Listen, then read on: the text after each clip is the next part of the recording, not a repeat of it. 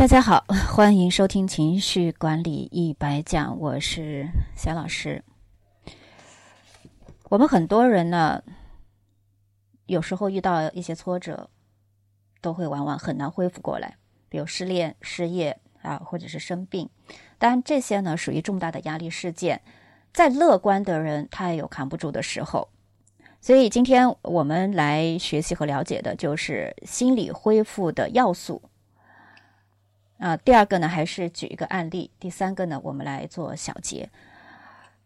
为什么要知道心理恢复的这个要素啊？总共有七大要素，是因为我们了解了是背后是一些什么因素在影响我们，呃，从一些困境啊、挫折走不出来，那才能有针对性的，嗯，去提高，然后去解决问题，对吧？首先。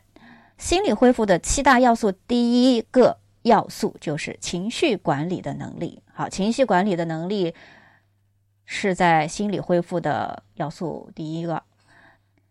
那这个能力解释，嗯，它的概念是什么呢？就是能够在压力下管理内心世界，以保持效率。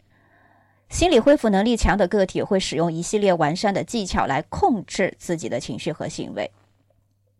那么回想一下，我们在心情不好的时候还有没有效率？还能不能完成本应该完成的事情？相信大部分人是不能。第二个呢，就是冲动控制能力。解释一下，就是能够管理思维和情绪冲动的行为表达，包括延迟满足的能力。冲动控制与情绪情绪管理有关。好，这个展开说，那就说的太长了。延迟满足的能力其实是一个技巧，呃，是让你实现自己的呃目标的一个小技巧。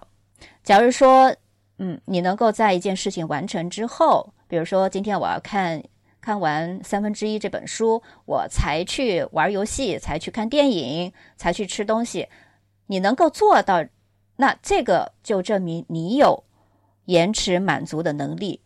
具备这样的能力呢，反过来可以帮助你完成目标。啊，不知道听懂没有啊？第三个是因果分析的能力，解释一下，能够准确识别造成困境的原因。心理恢复能力强的个体能够跳出固有的思维模式，看到更多可能的原因和解决方案。这个就太常见了。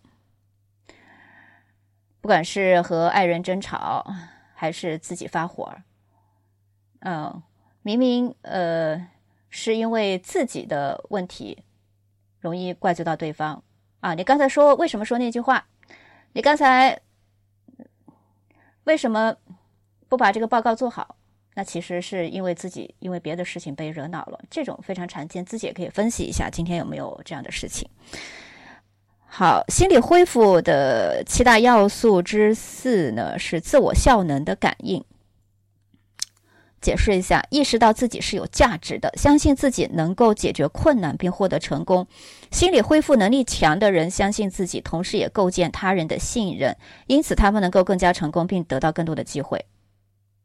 这个太多了，特别是在年轻人、大学生，呃，经常是觉得自己没有价值。哎呀，我活着干什么呀？我对这个社会来说是没有价值的，啊，我自己是没有价值的。好，这叫自我效能的感应。心理恢复的七大要素之五是乐观现实能力，能够基于现实并对未来保持乐观。它和自尊有关，与自我效能感应存在因果关系。它包含现实性和精确性，而不是盲目乐观。这个也非常多，就举个例子吧，有的人。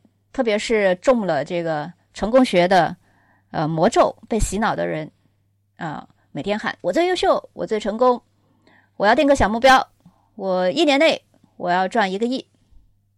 这种呢，它既不现实也不精确，是盲目乐观啊，都不能够解释的了。心理恢复要素的第六是共情的能力啊，这在心理学是一个专业的名词，也是。作为心理咨询师、治疗师非常重要的一项工作技巧，就是指能够阅读他人的行为线索，了解他人的心理和情绪状态，并建立良好的关系。心理恢复能力强的人能够阅读他人的非语言线索，建立更深的关系，并相应的调整自己的状态。说白了，就是能够察言悦色，呃，观察能力强，呃，这个就不展开说了哈。你发看看，呃，如果是在职场中，那些非常呃深得老板喜欢的人，一般都是特别能察言观色的啊。在宫斗剧里面，那些讨皇上欢心的妃子也是非常能够善解人意的，指的就是共情的能力。一个眼色不说话，就知道皇上要什么，就知道老板嗯要干什么哈。拓展的能力能够增加生活的积极面，接受新的挑战和机遇。窘迫、完美主义和自我设限都会妨碍个体的拓展行为。这讲的是创造性吧？我的了解就是，呃，也就是说，不要把鸡蛋放在一个篮子里面啊。一颗柠檬呢，嗯，你不要嫌酸。如果把它啊，挤到杯子里，加上水就可以调成柠檬汁啊，指的就是这个拓展的能力。心理恢复的七大要素呢，就是每一个要素都能够影响我们能不能从一个创伤或者从一个挫折里面尽快的恢复过来。所以可以自我看一下啊，哪一种能力你比较强，哪一种能力就没听说过或者是没有。